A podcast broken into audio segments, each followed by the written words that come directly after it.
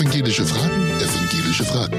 Der Mitmach-Podcast der Evangelischen Kirchen in Wien. Herzlich willkommen zur 23. Folge von Evangelische Fragen. Mein Name ist Dan Katze und ich stehe im H3 Podcast Studio. Liebe PodcasterInnen, wenn man auf Wikipedia nachschlägt, was denn ein Lektor, eine Lektorin ist, findet man folgende Definitionen. Lektor, der vom lateinischen Lektor, Leser, Vorleser oder weibliche Lektorin steht für Lektor, kurz für Verlagslektor.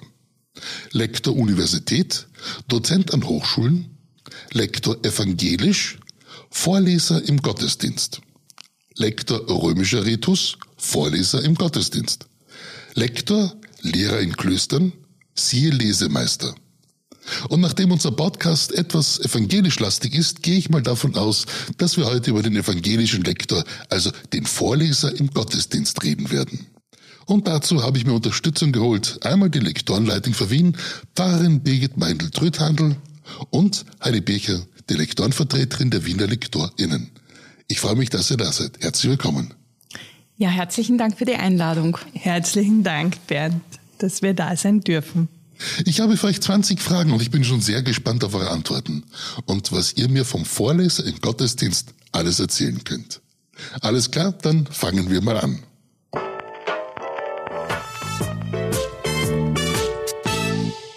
Was ist ein Lektor oder eine Lektorin? Ja, also ein Lektor oder eine Lektorin ist ein bisschen mehr als eine Vorleserin im Gottesdienst. Es ist jemand, äh, der ehrenamtlich Gottesdienste und je nach Qualifikation auch Taufen, Hochzeiten und Begräbnisse leiten darf. Das ist praktisch eben ein Ehrenamt. Das unterscheidet uns also von Pfarrern und Pfarrerinnen und man braucht dafür auch kein Theologiestudium. Also man ist hier als Laie tätig. Und zu diesem Amt wird man von seiner Gemeinde berufen und vom Superintendent bestellt. Und es ist ein öffentliches kirchliches Amt. Haben Lektorinnen und Lektoren auch einen Talar? Und woher bekommt man den? Ja, natürlich haben wir auch einen Talar und diesen Talar bekommen wir bei der Einführung als Lektor oder als Lektorin in der Gemeinde. Der Talar wird von der Gemeinde und vom Martin-Luther-Bund zur Verfügung gestellt, zu gleichen Teilen. Und der Martin-Luther-Bund äh, kümmert sich auch darum, dass dieser Talar geschneidert wird. Er wird nämlich maßgeschneidert, also man muss dann ganz genau Maß nehmen, eine Tabelle ausfüllen und dann wird dieser Talar per Post zugeschickt. Und wenn man das länger macht, sollte man besser dann nicht zunehmen, oder? Ja, aber die Talare in der evangelischen Kirche sind ja recht weit, also das geht sich dann schon gut aus. Wenn man auf die Webseite lektorendienst.at schaut, da findet man Kurse mit nicht alltäglichen Namen. Was ist denn zum Beispiel der theologische Grundkurs? Der theologische Grundkurs, das ist die Basis der Ausbildung, könnte man sagen, für das Lektorinnenamt.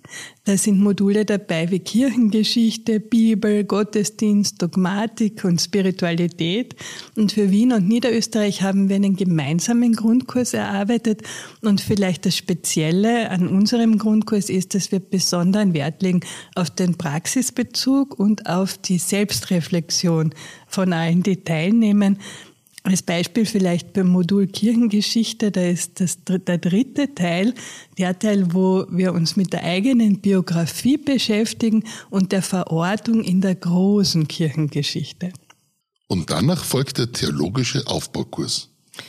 Ja, genau. Also nachdem er drei Jahre Erfahrungen dann in der Praxis gesammelt hat, als Lektor oder Lektorin und dabei auch von seinem Pfarrer oder seiner Pfarrerin betreut wurde, kann er dann den theologischen Aufbaukurs besuchen. Da geht es vor allem darum, das theologische Wissen auch ein bisschen zu vertiefen und äh, auch Kenntnisse über die Kirche im Allgemeinen äh, zu erlangen.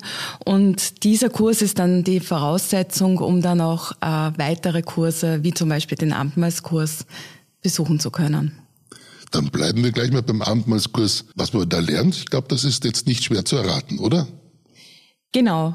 Da lernen wir wirklich im Detail den liturgischen Ablauf einer Abendmahlsfeier kennen und äh, lernen da praktisch, welche Gebete hier gesprochen werden, welche liturgischen Gesten eingesetzt werden können, was zu beachten ist, wenn man Brot und Wein austeilt. Und äh, es wird natürlich auch sehr viel Wissen über das evangelische Abendmahlsverständnis vermittelt und auch die verschiedenen Ansätze, die wir in unseren Gemeinden tagtäglich erleben, also zum Beispiel, ob wir jetzt Saft verwenden und oder Wein gereicht wird. Also all diese Themen beschäftigen uns im Abendmahlskurs.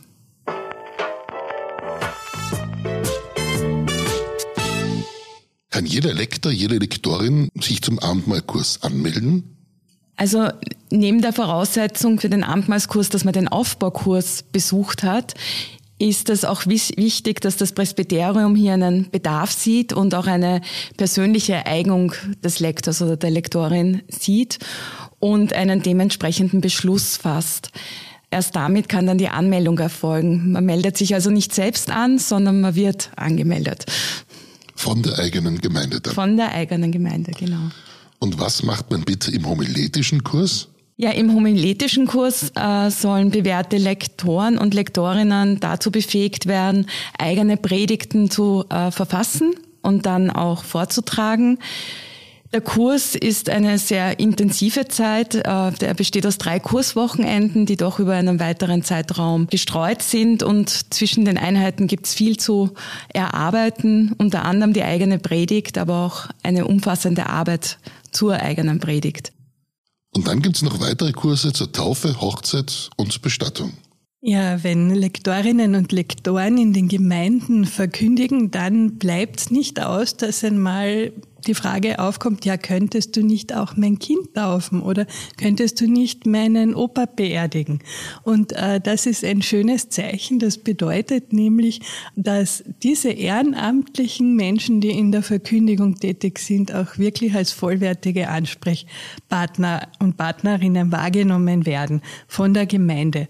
Und ähm, man kann dann auch ein Taufkolleg absolvieren, ein, äh, den Kurs für Hochzeit oder für Bestattung, wenn man mindestens drei Jahre tätig war als Lektorin, als Lektor, wenn man den theologischen Aufbaukurs absolviert hat und den zur Amtshandlung gehörenden Kurs. Und Voraussetzung ist immer der homiletische Kurs. Und wenn man dann alle Kurse besucht hat, dann war's das, oder? Naja, eigentlich nicht. Und eigentlich würde ich sogar sagen, ganz und gar nicht, weil wir treffen uns auch ganz regelmäßig zu Fortbildungen zu verschiedensten Themen. Diese werden dann immer auf der Diözesanen-Ebene angeboten, werden von unseren Lektorinnen, Leiterinnen organisiert und sind für uns immer auch eine sehr gute Möglichkeit äh, zum Austausch mit Kolleginnen und Kollegen aus anderen Gemeinden. Und muss man dann da noch mitmachen oder wie schaut das aus? Gibt es da noch irgendeine Verpflichtung für die Weiterbildung? Ja, die ist festgeschrieben. Also alle zwei Jahre sollte eine Lektorin, ein Lektor eine Fortbildung besuchen. Und wir führen auch Listen natürlich. Und es gibt welche, die sehr begeistert äh, Fortbildungen besuchen und welche, wo noch ein bisschen Luft nach oben ist. Und da rühren wir uns dann irgendwann und sagen, vielleicht ist heuer was für dich dabei, das du auch spannend findest. Und wenn er das trotzdem nicht macht, was passiert dann? Oh je. Wir sind alle sehr fleißig beim Fortbilden. Genau. Ja. Alles klar. Aber welche Qualifikation braucht man überhaupt, um Lektor, um Lektorin zu werden? Ich denke mir heute, ist für mich Teamfähigkeit ganz, ganz wichtig. Auch wenn wir jetzt denken an die Regionalisierungsprozesse, das werden immer größere Teams werden von Menschen, die in der Verkündigung tätig sind.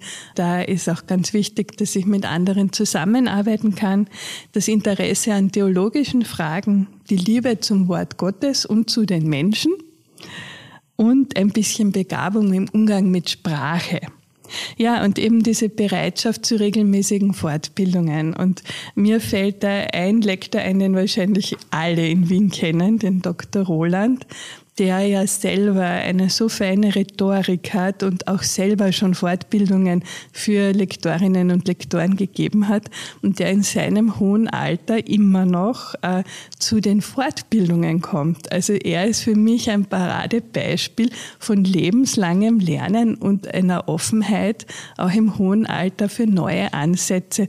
Also das finde ich großartig ähm, und äh, das beeindruckt mich einfach sehr, muss ich sagen.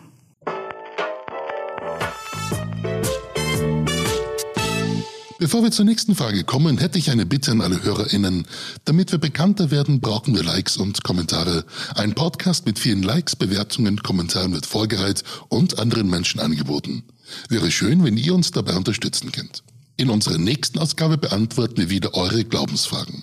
Also ran an die Taste und schickt uns eure Fragen dazu über Facebook, Instagram oder unsere Website evangelische-fragen.at.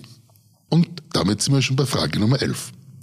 Wenn man alle Kurse hat und alles machen darf, wo ist dann der Unterschied zu einem Pfarrer, zu einer Pfarrerin? Das ist eine gute Frage. Ja, also ich würde sagen, in Bezug auf die Verkündigung ist der größte Unterschied wahrscheinlich das Ehrenamt, dass wir das ehrenamtlich machen und ähm, eben nicht davon leben, dass wir als Lektoren und Lektorinnen tätig sind. Wir dürfen aber auch nicht vergessen, dass Pfarrer und Pfarrerinnen noch weitaus mehr Aufgaben haben als die Verkündigung, wie zum Beispiel die Seelsorge oder Religionsunterricht, Bildungsarbeit und leitende Aufgaben in der Gemeinde und noch viele andere Dinge.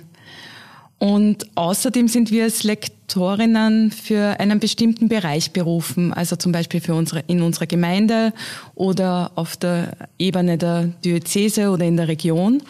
Und das unterscheidet uns dann schon maßgeblich von einem ordinierten Pfarrer oder einer ordinierten Pfarrerin. Der Rudolf fragt, ich habe wunderbare Gottesdienste von Lektoren erlebt und auch welche zum Abgewöhnen. Gibt es da kein Qualitätsmanagement?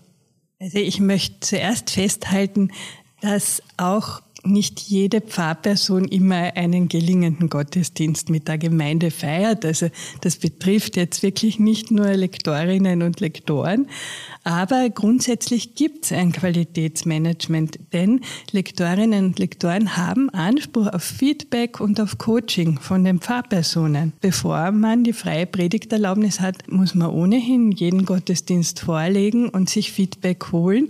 Also eigentlich sollte das gar nicht passieren, dass dann ein Gottesdienst so nicht gelingt, sagen wir es jetzt einmal so. Und auch wenn jemand freie Predigterlaubnis hat, kann es einfach gut sein, trotzdem der zuständigen Pfarrperson den Gottesdienst zu schicken und zu sagen, ach, schau mal drüber, wie findest du es? Hast du vielleicht noch einen Tipp oder so?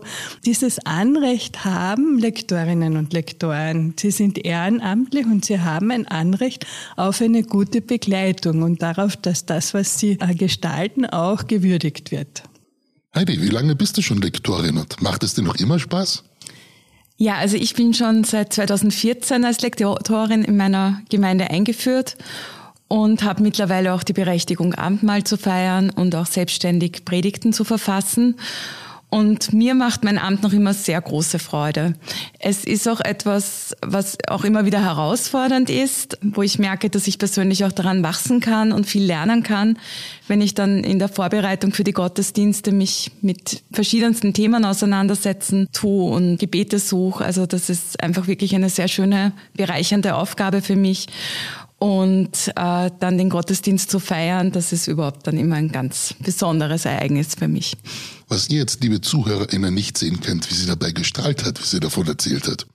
Wenn du an deine vielen Jahre denkst, an welche Momente und Erinnerungen denkst du besonders gern? Also ich erinnere mich sehr gerne an die vielen Jahre, wo ich mit unserer Pfarrerin im Ehrenamt, Ingrid Geisrucker, Gottesdienste feiern durfte.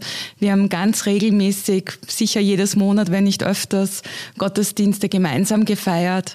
Und von Ingrid habe ich sehr, sehr viel gelernt. Sie hat großes Herz bei der Gestaltung von Gottesdiensten und da hat sie, glaube ich, viel an mich weitergegeben. Und äh, dafür bin ich auch sehr dankbar. Das sind schöne Erinnerungen. Die Ernestine fragt, wenn ich mein Kind nicht vom Pfarrer, sondern von einem gewissen Lektor taufen lassen möchte, wie gehe ich da vor? Nicht, dass der Pfarrer dann beleidigt ist. Also gerade bei Taufen, Trauungen, äh, Beerdigungen ist die Beziehungsebene sehr wichtig und das wissen natürlich auch wir als zuständige Pfarrpersonen.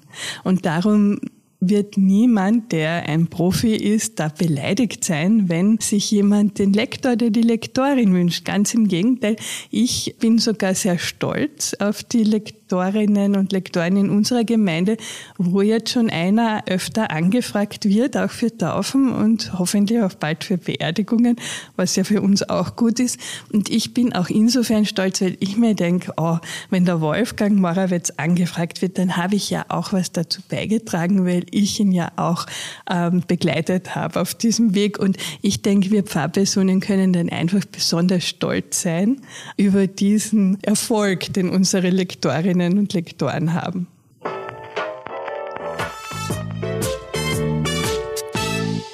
Wenn jetzt der eine oder der andere Hörer, Hörerin Lust bekommen hat, Lektor oder Lektorin zu werden, was sind dann denn die nächsten Schritte? Ich würde ähm, dann einfach auf, an meine zuständige Pfarrperson herantreten und sagen, ähm, du, ich habe da einen Podcast gehört, der war interessant. Mich würde das interessieren.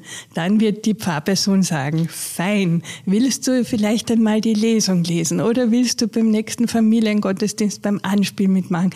Probier einfach aus. Ähm, und ich gebe dir Feedback, wenn du möchtest, wie du wirkst und du spürst einmal, wie es für dich ist, ob es stimmig stimmig ist. Und wenn sich dann herausstellt, ja, es ist stimmig für mich, es ist stimmig für die anderen, dann äh, wird das Presbyterium sicher sehr gerne äh, diese Person auf den Weg schicken in die Ausbildung. Heidi, für alle Unentschlossenen, was versäumt man, wenn man sich nicht traut, Lektor oder Lektorin zu werden? Also ich finde, Lektorin sein ist wirklich eine wunderschöne Aufgabe.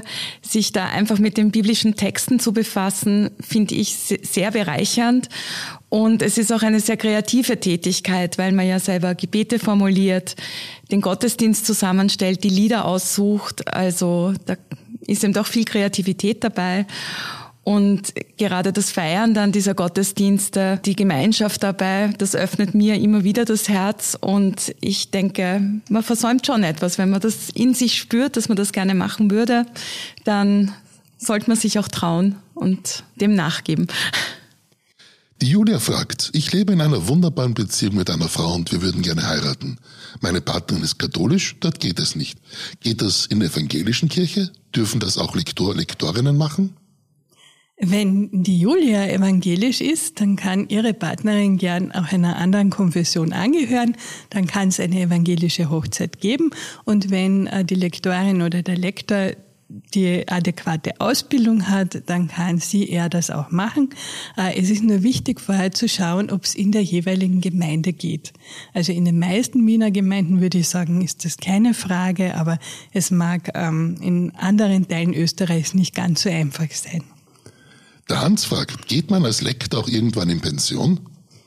Man kann als Lektor auch in Pension gehen. Also generell ist es einmal so, dass Lektoren und Lektorinnen nur für eine Periode vom Presbyterium bestellt werden und dann eine, wenn neu gewählt wird, auch eine Wiederbestellung erfolgen muss, wenn beide Seiten das wollen. Wenn man jetzt bestellt ist und dann aufgrund des hohen Alters zum Beispiel oder aus anderen Gründen sein Amt nicht mehr ausüben kann oder will, dann kann man sein Amt auch zurücklegen und dann ist es einfach sehr schön, wenn man analog zur Einführung als Lektor dann auch eine Entpflichtung feiert, wo die Gemeinde dann auch Möglichkeit hat, sich zu bedanken bei, bei demjenigen oder derjenigen und äh, man auch ganz bewusst sein Amt niederlegt. Und zum Schluss hätte ich eine Frage noch an euch. Was wären denn eure Wünsche, wenn ihr an die Lektorenarbeit denkt? Also mein Wunsch wäre, dass sich immer wieder Menschen jeden Alters finden, die sich für das Amt begeistern und diesen Weg gehen. Als Lektorin und Vertreterin in Wien ist es mir auch ein Anliegen, uns wienweit zu vernetzen und Ideen zu entwickeln, wie wir als Lektorinnen und Lektoren einander unterstützen können, zusammenarbeiten können und so auch einen Beitrag im Rahmen der Regionalisierungsprozesse leisten können. Und für mich ist dieses Amt ein wesentlicher Ausdruck vom Priestertum aller Gläubigen. Ich finde, jede Gemeinde sollte Lektorinnen und Lektoren haben. Und je vielfältiger die Menschen sind, die das Wort Gottes verkündigen, desto mehr Menschen können andocken und hören das Wort Gottes in einer Sprache und durch eine Person, mit der sie was anfangen können. Und ich denke mir, wir sollten alles tun, dass das Evangelium verkündigt werden kann durch möglichst viele Ehren- und hauptamtliche Personen. Und das war's auch schon wieder. Liebe Birgit, liebe Heidi, danke für euer Kommen und danke, dass ihr euer Wissen mit uns geteilt habt. Und euch, liebe Hörerinnen und Hörer, danke fürs Zuhören und ich darf euch bitten, empfehlt uns weiter. Auch freuen wir uns über eine positive Bewertung. Und zum Abschluss darf ich euch noch um ein Segenswort bitten. Ewige, segne uns mit deinem Wort, das uns zu dir ruft. Segne uns mit Unruhe, die erwartungsvoll auf uns zugeht. Segne uns mit Sehnsucht, die gerne aufbricht. Segne unseren ersten Schritt, das er Mut macht, weiterzugehen. Segne uns alle, die dein Wort verkündigen, dass wir ein vertrauenswürdiges Zeugnis ablegen. Segne unseren Weg mit dir, leuchtend von vorn und stärkend zur Seite. Amen.